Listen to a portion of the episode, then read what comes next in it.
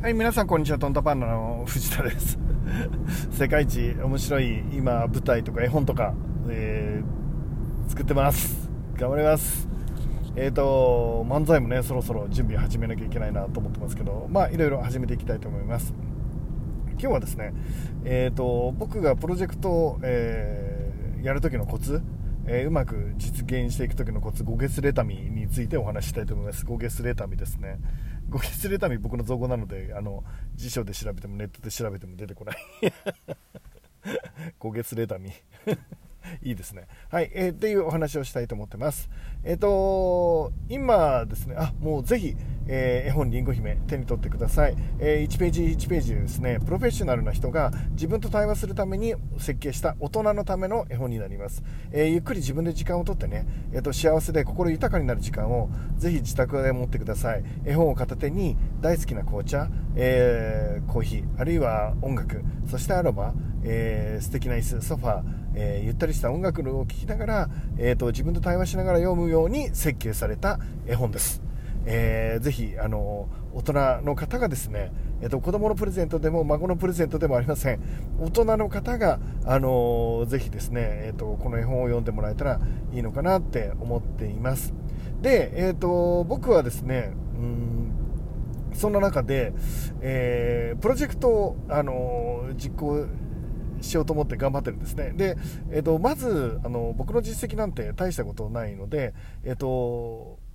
なんていうかな、一緒にもがいてる仲間感覚で聞いてもらえる程度でいいと思ってます。えー本当に超一流の方って世の中いっぱいいて、僕が今までやってきたこととかって、まあまあ派手なものもいくつかありますが、まあ基本的にはですね、そんな大したものではありません。えっ、と、未だに皆さんと一緒にね、もがいてる中で、えっ、と、同じ目線で同じ高さで、えただ一生懸命頑張って、えっ、と、毎日は落とし穴に落ちてるっていうのだけはお話ししたいと思います。こうしたらうまくいくよなんて言えるレベルじゃなくて、あの、どうして君はこんなに何回も同じ落とし穴に落ちてるの頭悪いのっていうのが僕なのであの同じ過ちを2回しませんとかいう人とは違ってですね僕は全く同じ過ちを何回もあの落ちちゃうようなバカなので、まあ、その辺はご理解いただきたいと思うんですがじゃあそんな中で僕がプロジェクトをやっていく上であの意識しているのがですねゴゲスレタミっていう、えー6文字なんですね。まあ当然ですけどこれは頭文字を取っているんですね。で5はですねえっ、とゴールを設定しようということですね。で、ゲは、ゲはですね、現在地を受け入れようということですね。で、スは、えーそこまでのストーリーをね、えー大体イメージしようということですね。で、ではですね、レバレッジのかかるところ、えー勝負どころ、力の入れどころ、えーここを押したら結構プロジェクトが一気に加速しますよっていうところを大体しようということ。あと、他はですね、種ですね。種をまいとくんですね。加速するためには、えっと、ほとんど関係ないとは思うけど、あもしかしたらいつかなんかプラスになるかもしれないな、みたいなことを思いついたら、えーいろいろ種をまいとくんですね。えっと、直接それを今すぐなんかどうこうっていうわけじゃないけど、何かもしかしたらね、えっと、それが、なんか運よく花開いたら、なんかすごいことが起きちゃうよみたいなことを、まあ、もう数限りなくたくさんですね、えっと、時間の許す限り、許さなかったとしても、えっと、植えていこうっていうのは他ですね。2はですね、見返そうっていうことです。あの、1回決めたゴールとか、1回決めた、えっと、ストーリーとかをですね、あの、1回決めたのでっていうので変えないでいこうとする人いるんですけど、これはですね、もう日々変えていかなきゃいけないですね。えっと、朝礼母会とか、じゃなくて、町長町会ぐらいです。え？朝礼町会ぐらいの感じ？もう、あの、思ったらですね、えっ、と、今の、えーやりたいのなんだっけって立ち返って、現在地が変わっていくので、そこまでのストーリーもどんどん変わっていきますから、えっ、と、いきなりぶっ飛ばされて、右に動いちゃったらですね、右からのストーリーを考えなきゃいけないわけですよね。なので、えっ、と、それをですね、どんどん考えていくのが見返すっていうことですね。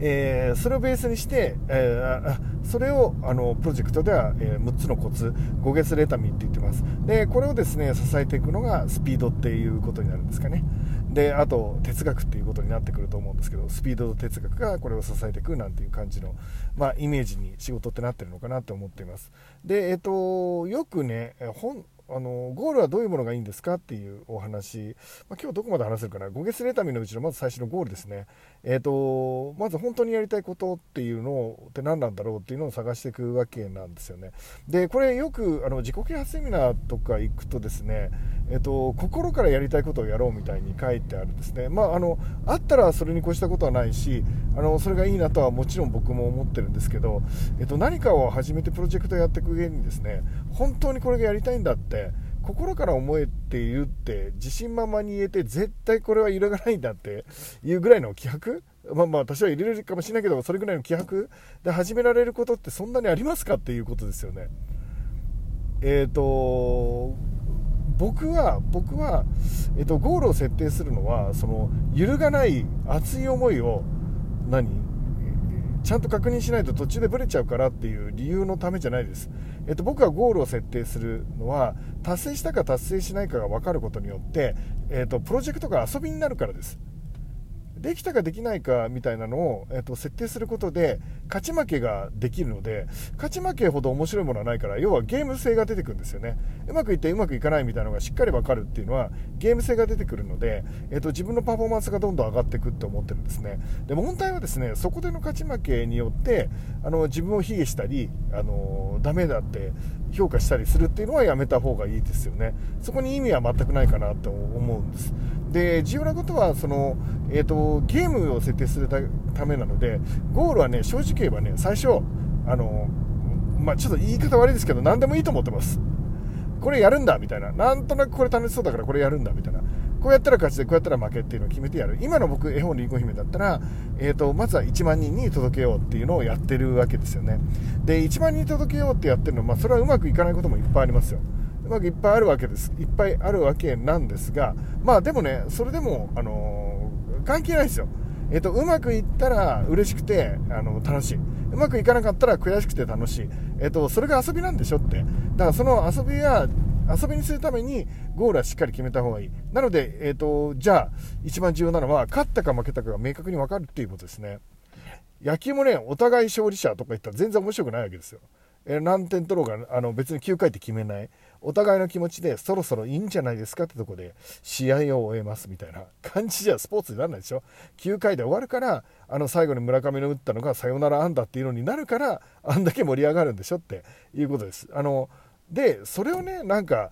あのメキシコに日本が勝ったから日本が偉いんだとかメキシコダメなんだじゃない。一緒にゲームを作った仲間で勝ち負けっていうのはあってお互い悔しいし、えーと、おたあの悔しい思いもしたし嬉しい思いをしたチームはあるかもしれないけどどっちもその野球っていうものの中で面白いことをあの面白くできたねっていういい試合できたねナイスゲームできて最高だったっていうあのその状態がいいんじゃないのって勝った負けたってあんま関係ないでしょって。どこまで面白くするかっていうのが重要だから、えっと、野球だったら、えっと、点数を多く取ったか勝ちって決まってるでしょ。点数を多く取った方が勝ちって決まってるあれが、やっぱ大事なのかなって思ってるんですよね。で、5月レタミのうちのまず最初1番、えっと、ゴールについて今日はお話しさせてもらいました。えっと、勝った負けたかを、あの、明確に決めていく必要があって、それは本当にやりたいことかどうかなんてあんま関係ないよっていうのが僕の意見です。えっと、大谷翔平は、や、イチローは子供の頃から野球を選手になったりメジャーリーガーになりたいと思っていたんでしょう。でも初日は思ってないんじゃないのっていうことです。初日は誰かに連れてかれて小さいお子さんがただバットを振ってみて球が当たった瞬間に楽しいなって思ってだんだんそういう夢が固まってきたんじゃないのって最初はただバットにボールを当てたいっていうことだったりし最初はヒットを打ちたいっていうことだったんじゃないのってで、それが目標でいいんだって。それが揺るぎない人生の目標か、本当にやりたいことなんかなんて考えたら動けなくなるし、それがないからダメなんだって思う人、世の中いっぱいいるから。本当にやりたいことじゃなきゃダメだなって思ってる人っていっぱいいると思うので、ちょっとそれは違うかなって思っています。ということで、えー、5ゲスレタミンのうち、ゲスレタミンのことはですね、またおいおい、あの、時間があったら話していきたいと思います。では、いうことで、今日も一日楽しくやっていきましょう。いってらっしゃい